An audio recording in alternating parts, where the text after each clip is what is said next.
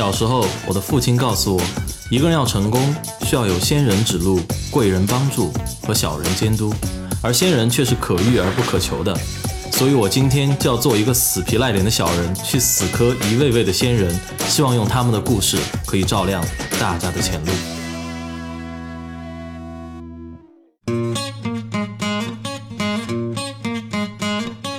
大家好，欢迎来到本周的学霸百宝箱，我是主持人杨哲。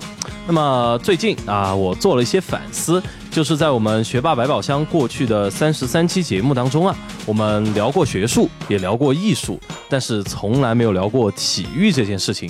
那么作为一个忠实的体育运动爱好者，那么我准备在这一期呢，来弥补一下我们的这个遗憾。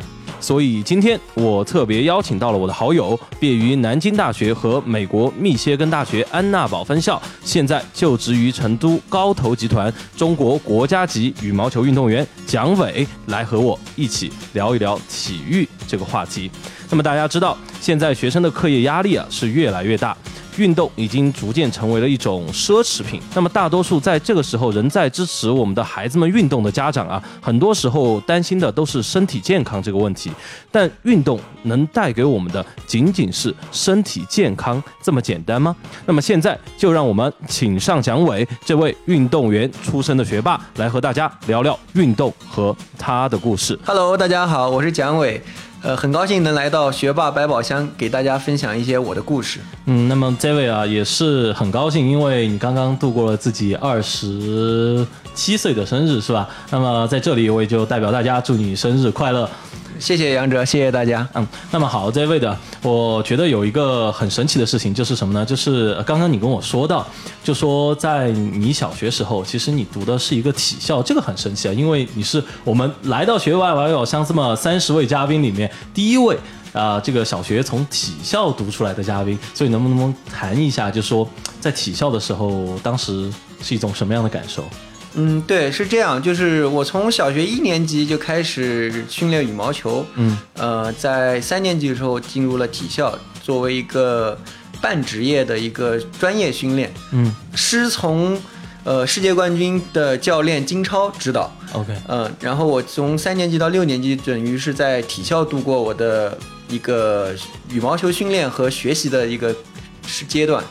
呃，我们当时是就是上午上课，下午和晚上接受训练，而且每周有一天晨练，在早上五点钟就要起来，然后每天早上呃每周有一次晨练，然后每就是训练一些跑步，然后一些就是技术的一些训练。OK。那么呃，我有一个问题啊，就是说呃，选择在小学时候读体校，当时是自己的一个想法，还是说是父母的一个想法？嗯，实际上是这样，我觉得小时候是没有一个很主动的选择，因为我在三年级的一次市比赛中表现得很好，嗯，然后市体校就给我发出了邀请，让希望我去他那个体校接受训练，在家人和我。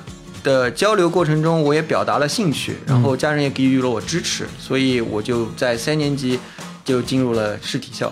OK，这个其实对于我们现在很多同学来说，应该是一个非常重大的决定，因为在中国嘛，就是走体校和走艺术院校这两条路线，其实都不是一个非常主流的选择。主流的选择还是留在学校，说这个好好学习，天天向上，对吧？这个是一个主流的选择。那么当时自己就是选择体校这个事情，呃，有没有一些挣扎或者矛盾，或者有没有考虑过这样一些因素呢？嗯。我们就是我和父母也交流过这个问题，当时他们也表现出了呃犹豫，我觉得呃，因为确实在体校接受等于是半天的课程，相对于一般的学生来说就少了半天，因为我剩余的半天要进行这个羽毛球的训练，是，所以呃，总的来说，呃，在当时那个阶段，在零两千。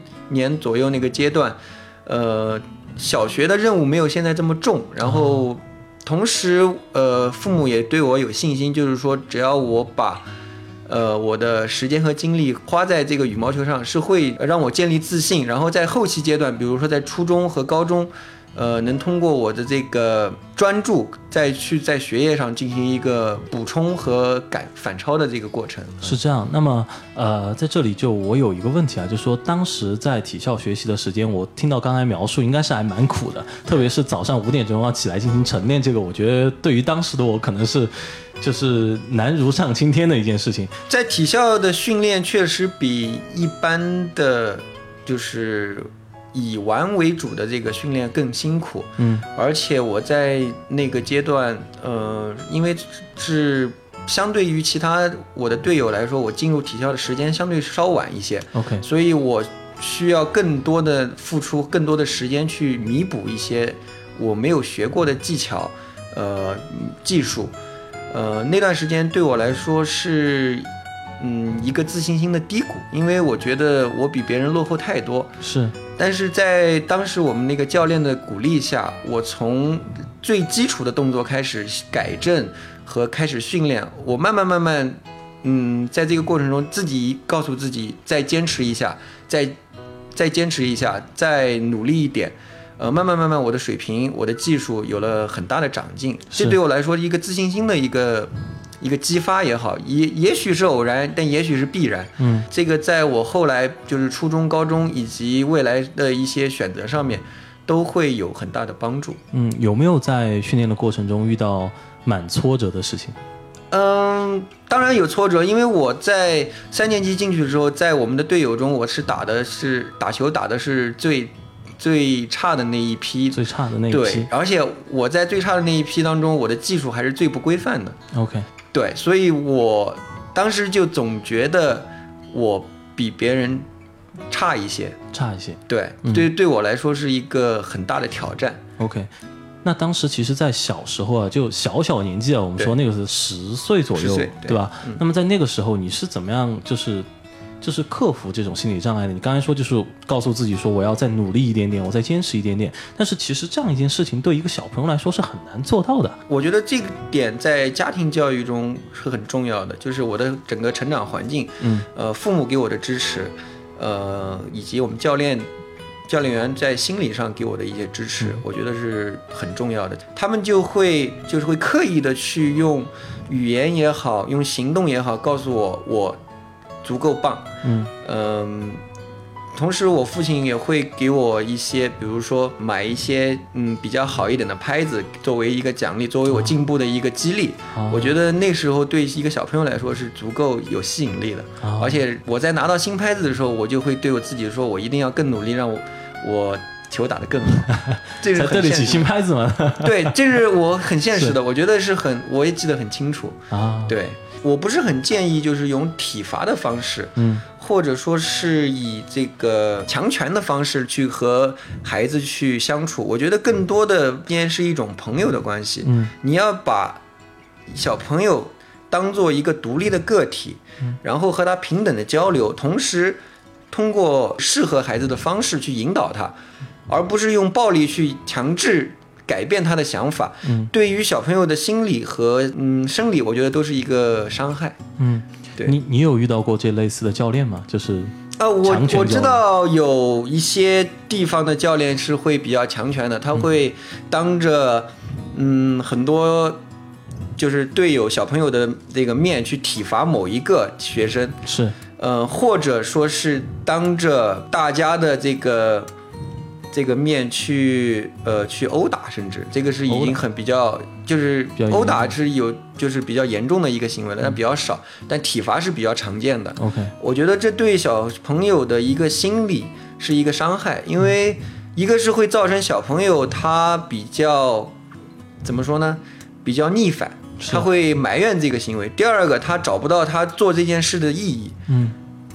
他更多的是会觉得做这件事是为了教练，是为了避免被体罚，被体罚。我觉得这个就失去了做这件事原始的初衷。OK，也就是说，其实就变成了，就是我不是因为我喜欢在做这件事情，而是说我是因为。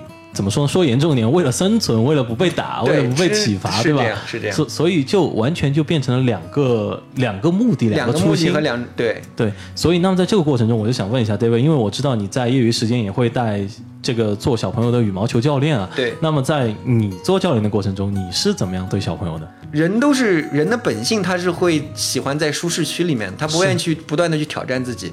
但是你教练也好，父母也好，会通过比如说鼓励他去尝试，鼓励他不要去惧怕失败这个过程，让他去。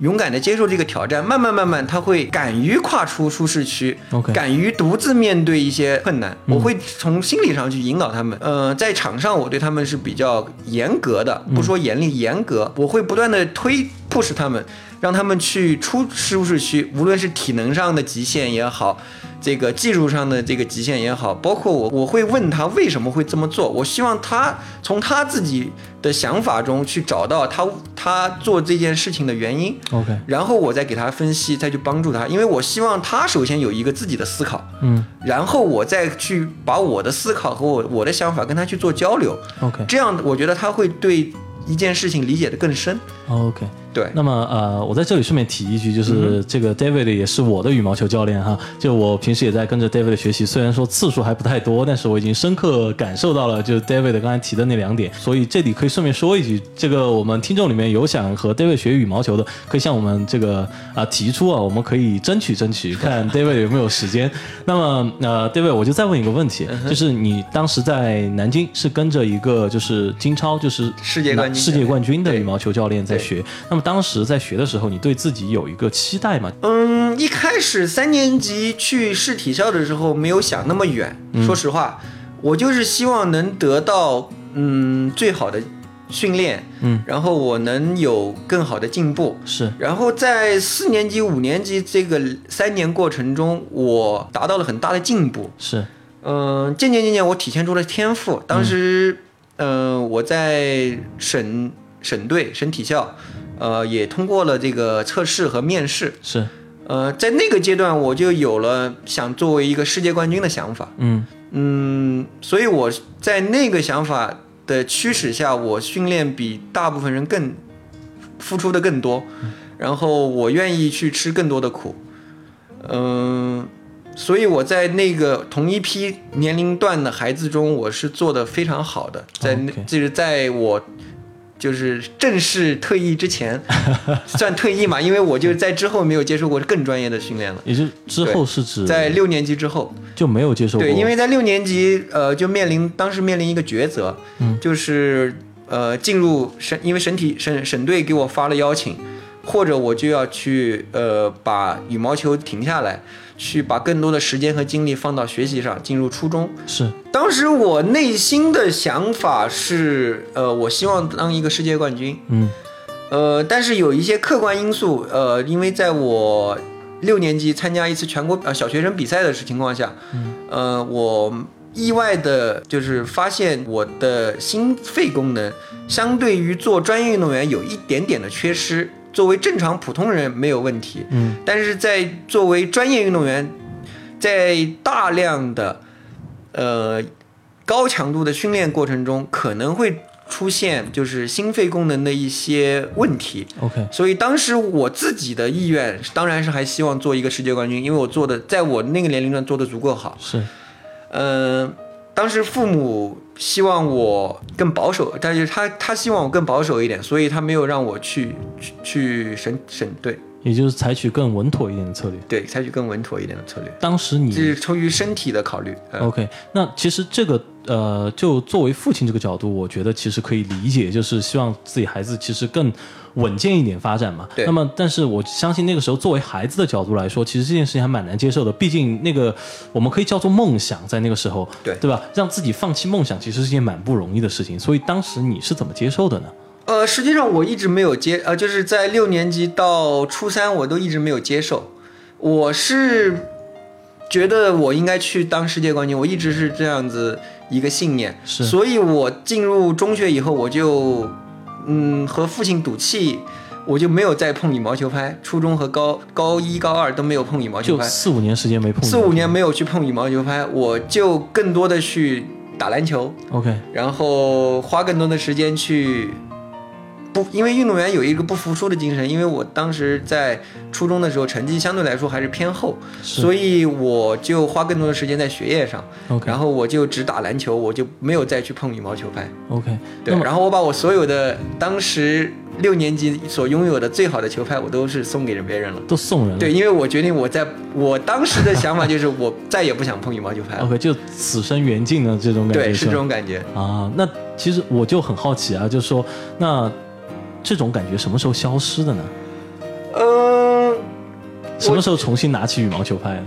呃，这又是一个意外，我觉得，呃，在高二下半学期时候，呃，我开始有那个就是打，我当时在打篮球，打篮球有身体冲撞，是然后在高二、高三、高二下半学期的时候，我的牙齿被意外的打断了，打篮球的过程中，哦，真的对，被一肘打断了我的门牙，然后我去做牙齿的修补。那段时间，呃，没有办法去打篮球，因为就是怕害怕，就是因为还刚刚做完修补，有有一段时间我不能再有激烈的对抗，生怕再有接触。是呃，所以我当时又没有其他的，又不想打其他的运动，所以我又在学校里面拾起了羽毛球，啊，这也是个小意外啊。就是缘分，有些时候你说不清楚，对吧？对，说不我觉得定什么时候又来了。这是是这样，是这样。对其实有时候就给你一个信号说，其实羽毛球这个东西你不应该放下。对啊，是这样。那么我就呃，我刚刚还听到了一点，就是说当时在初中的时候，你说你其实成绩不太好，对就是可能属于靠后的这这一部分。对那么这个跟小时候就是在体校训练会不会有影响到成绩或者有关联吗？那我觉得很有关联，因为我们在小在体校训练的时候，我们只上半天课，在时间上，在这个精力上的分配没有，就是至少不像现在很多学生小朋友一样，就是百分之百或者百分之八十，我们可能就只有百分之三十、百分之四十在学习上，然后另外百分之四十、百分之五十在训练上，因为大量的体能，还有百分之十可能就消散掉了，因为确实有时候无法集中那么多时间、那么长时间的集中精力。确实，对，因为羽毛球它本身也是一个很消耗注意力的项目。是的，是的，对吧？因为你得时刻的 focus，那么训练半天的时间，按道理说，基本上今天没有什么精力去做其他事情。对对对对对。大家好，这里是学霸百宝箱。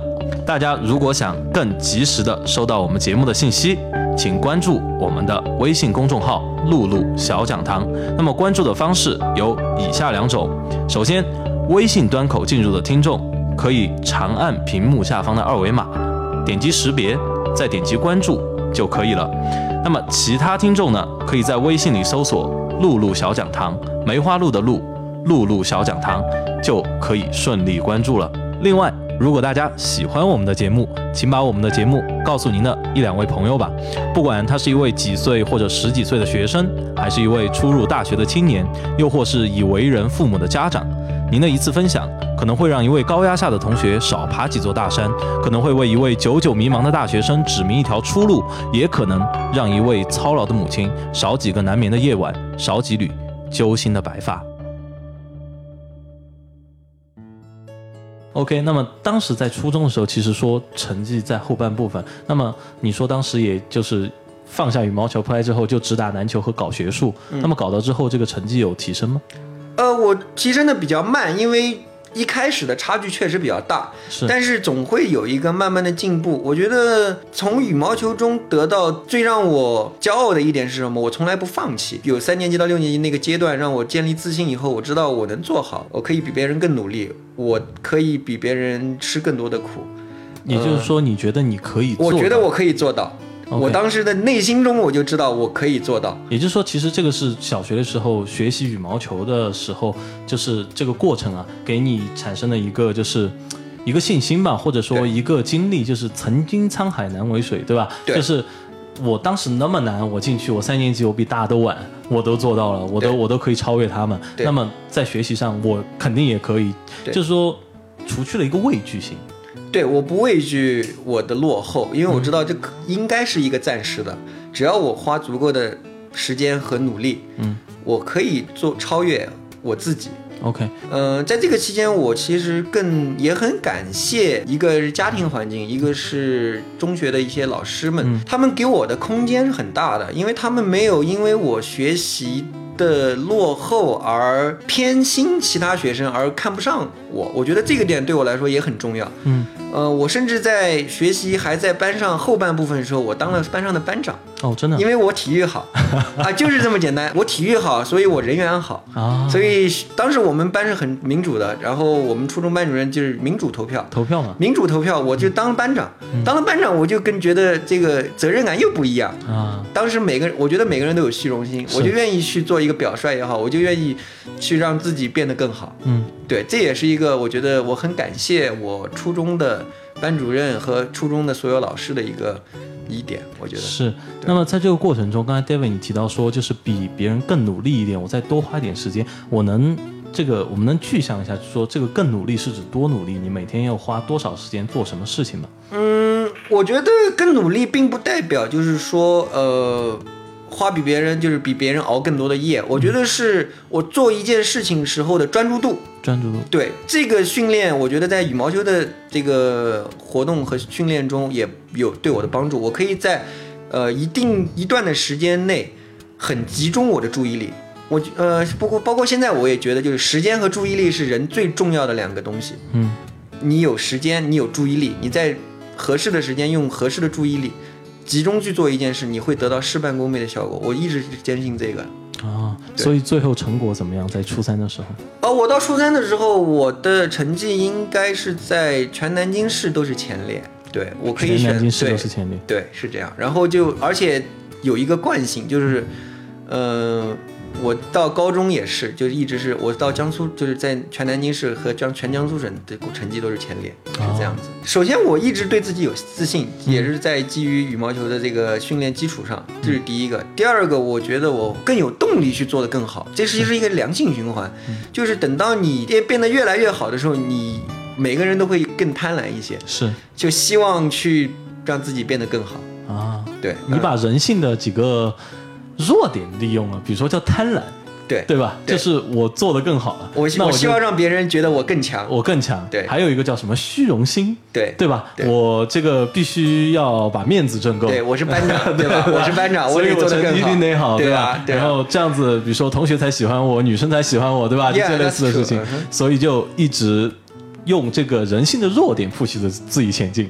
嗯，当时可能没想那么多，但是这就是人性，对吧？现在想一想是这样，所以我们可以看到，就是说有时候很有意思的事情，就什么事物都是有两面的。就人性的弱点，或者说我们说缺点，有时候可以成为我们一个前进的动力。这一点在 David 身上表现的非常的明显，是吧？是。那么 David 这个呃做了江苏和南京省的前列之后，那么到了高中的时候，我相信生活是不是要轻松很多了？嗯，我觉得我现在一直挺怀念高中的。哦，我觉得是那种。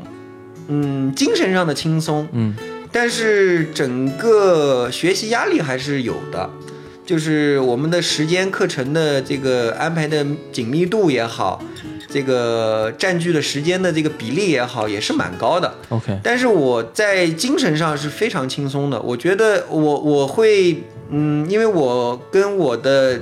学习的一个小团队，嗯，呃，就是我们班上的一些，呃，我们班上的一些朋友，嗯，相处的很好。我们会定期的打篮球，我们会有固定的篮球时间，我们会男生之间会讨论就是篮球，就是 NBA。当时我们也很喜欢看 NBA，当时姚明也在 NBA，所以那时候关注度很高，会讨论一些细节啊、技术啊，嗯。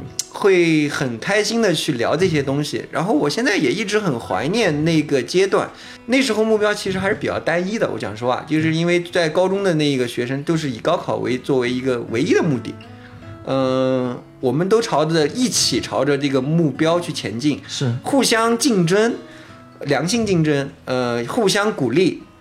然后互相的自嘲也好，互嘲也好，是也是一种鼓励和施压的方式。嗯，然后建立起的那种友情，我觉得都是会是一辈子的。OK，那么这样一一群啊，我们说志同道合的朋友，对吧？这样一个小团体怎么建立起来的？这样一些人是怎么认识的呢？嗯，其实也是运动中认识的。我觉得对运动中认识的，就是嗯，可以一起在大夏大夏天烈日的烈日下去打篮球，嗯，可以挥汗如雨，对吧？可以，嗯，就是比较，因为我觉得喜欢运动的人都会比较开朗一些，嗯。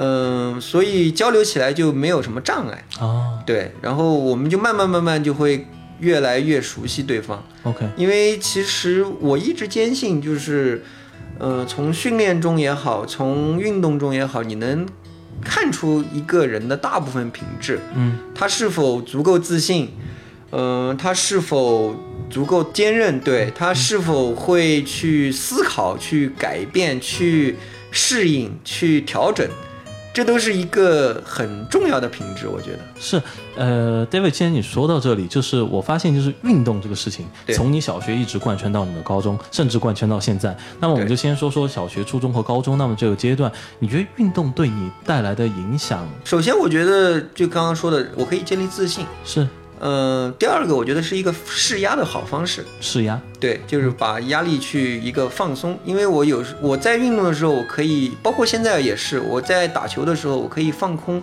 我所有的琐事，啊，就是能培养一个比较坚韧的这个这个个性或者是一个品质。这个怎么讲？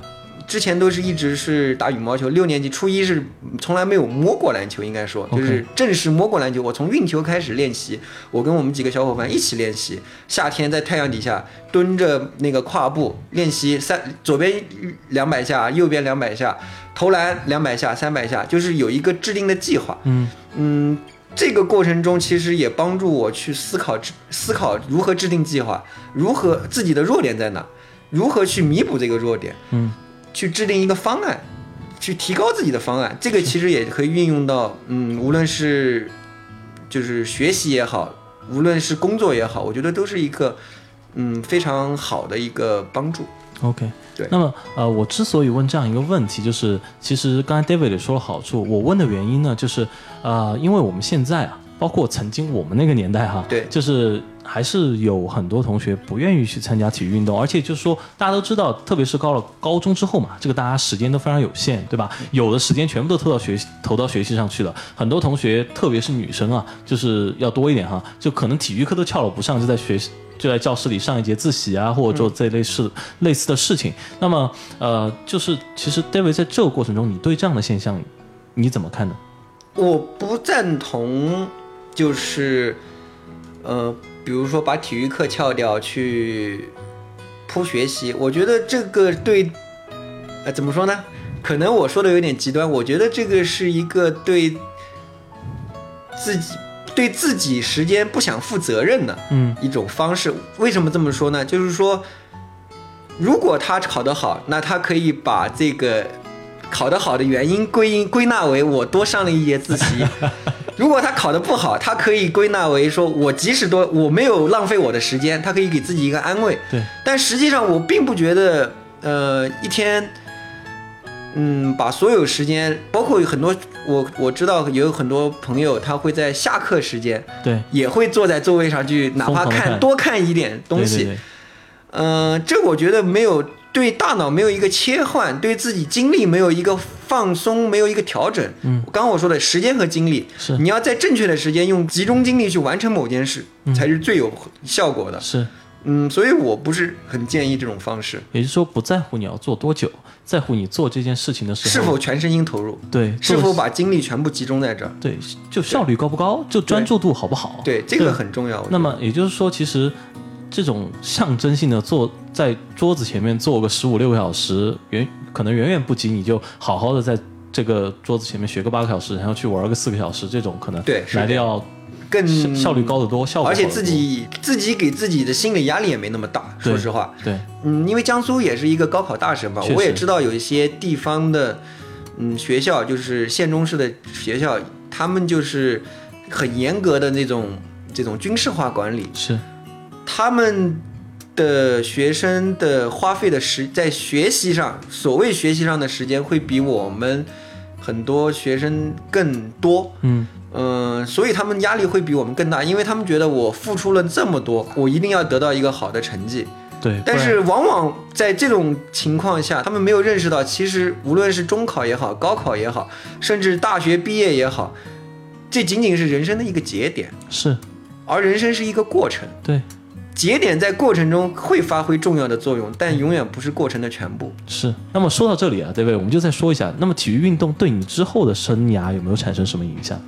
嗯，它一直在影响着我。我觉得，嗯，到大学我开始，我把篮球放下了，但是我开始训练网球，但是然后更专业的就是重新拾起羽毛球。嗯，所以我在大学算一个小明星。对，因为你知道，大学是一个很更加开放的小社会，没有那么多复杂的矛盾，但是它会比高中更多元。确实，所以体育好的学生在大学里面，他会是包括我觉得，不论在中国也好，在美国也好，他永远都是明星。对，有展示机会，然后你会有更好的人员，也会有更好的 social work。比如说我在大学的时候，最好的几个朋友，嗯。呃，是打球的朋友。我在大学担任羽毛球队队长，嗯，我给他们提供一些训练的指导也好，我很有成就感在那段时间。是，对，然后所以，嗯。在任何情况下，他们都会愿意和我去交流。然后我也也我如果遇到什么困难，小到比如说我需要到谁到机场去接我一下，我一个电话，他们肯定都愿意的。啊，因为他们愿意跟我在路上，我们多交流一些近况也好，多多多回忆回忆大学时光也好。是，我觉得都是一个非常好的这个这个过程和经历。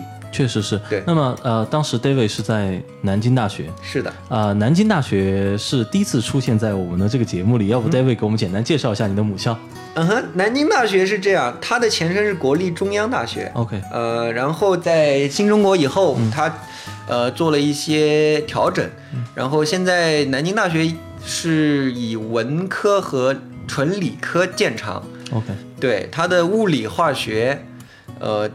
天文在全国都是最好的。哦，嗯，至少是最好的之一嘛，嗯，对，然后它有自己的天文台，哦，这么厉害，对，南京大学有自己的天文台，对，嗯，我很喜欢南京大学的原因是，嗯，因为我觉得大学是这样，就是一个城市或者一个地区会给一个大学赋予它的底蕴，是。我喜欢南京大学，就是我南京大学是比较。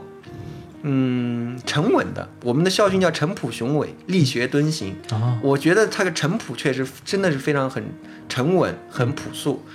嗯，我很开心在那儿度过了我的四年大学时光。OK，嗯，我在大学的第一年，我是在数学系，嗯，数学系。然后我进大学的时候，又是就是进南京大学非常好的学生，就是就是高考分数很排名很前的那个学生。OK。呃，然后在大学，我在羽毛球，在呃各种阶段，呃在各种活动上面花费的时间很大，嗯，然后导致我进大学以后第一学期的成绩不太好，嗯，呃那段时间给我压力其实挺大的，因为我觉得，因为当时我觉得现在，包括现在很多家长也觉得进了大学也就结束了，你的学习的阶段你就要去学习其他东西了。呃，这给我当时我也是这个想法，所以呃，我受到很大的打击，因为我还考过不及格，第一学期。哦，还不及格，对我第一学期考过不及格，所以我 fail 掉一一门课，OK，一门一门高等代数，OK，嗯，这给我的压力其实挺大的，嗯，然后当时我嗯就是想过这个问题，呃，我在这个总第一学期的总结中，我觉得就是嗯，首先是我的时间和注意力上面。在学术上花费的确实太少了，而且自己的没有把学术放在一个比较核心的位置，嗯，把更多的是去轻松的生活，重视程度没那么大，觉得自己呃随随便便也就可以考过那种感觉，所以那段时间对我来说是一个低谷，嗯，但是我在这个阶段也学到一些东西，我知道就是没有任何事情可以轻轻松松完成，嗯。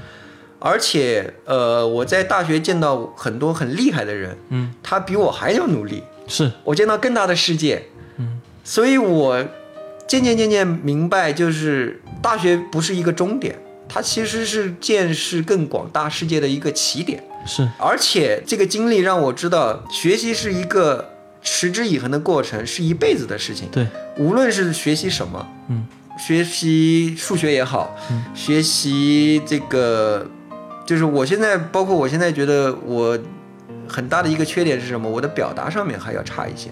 嗯对，所以在也在努力的去写一些东西。啊，对，就是做一些文字上面的，因为在写的过程中，我就会有更多的逻辑思考。啊我在慢慢慢慢努力，我现在还是有很大缺陷。呃我觉得我们是不是可以考虑让 David 来学霸百宝箱做个特约记者，正好把能力也锻炼的，然啊，后我很乐意，还可以帮助我更多的人。我很乐意，我很乐意，我很乐意，是吧？嗯。呃，开个玩笑啊，当然，我觉得这个我们可以下来谈，对吧对？David 薪水我们不一定开得起，对吧？啊不不不，我们 我们我愿意做志愿者。是吗？对啊、o k 那么呃，说到这里啊，就是 David，你刚才说到有一个观点，我觉得特别认同，就是为什么？因为你刚才说那个感觉，我感同身受，因为我在大一也 fail 掉一门课程，它的名字叫高等数学。啊，说明数学是人类的基础，也是最难学的，是吧？其实也是因为一个心态，不是说这门课我学不来，而是说去了之后没有引起足够的重视，因为当时大家的心态就是我。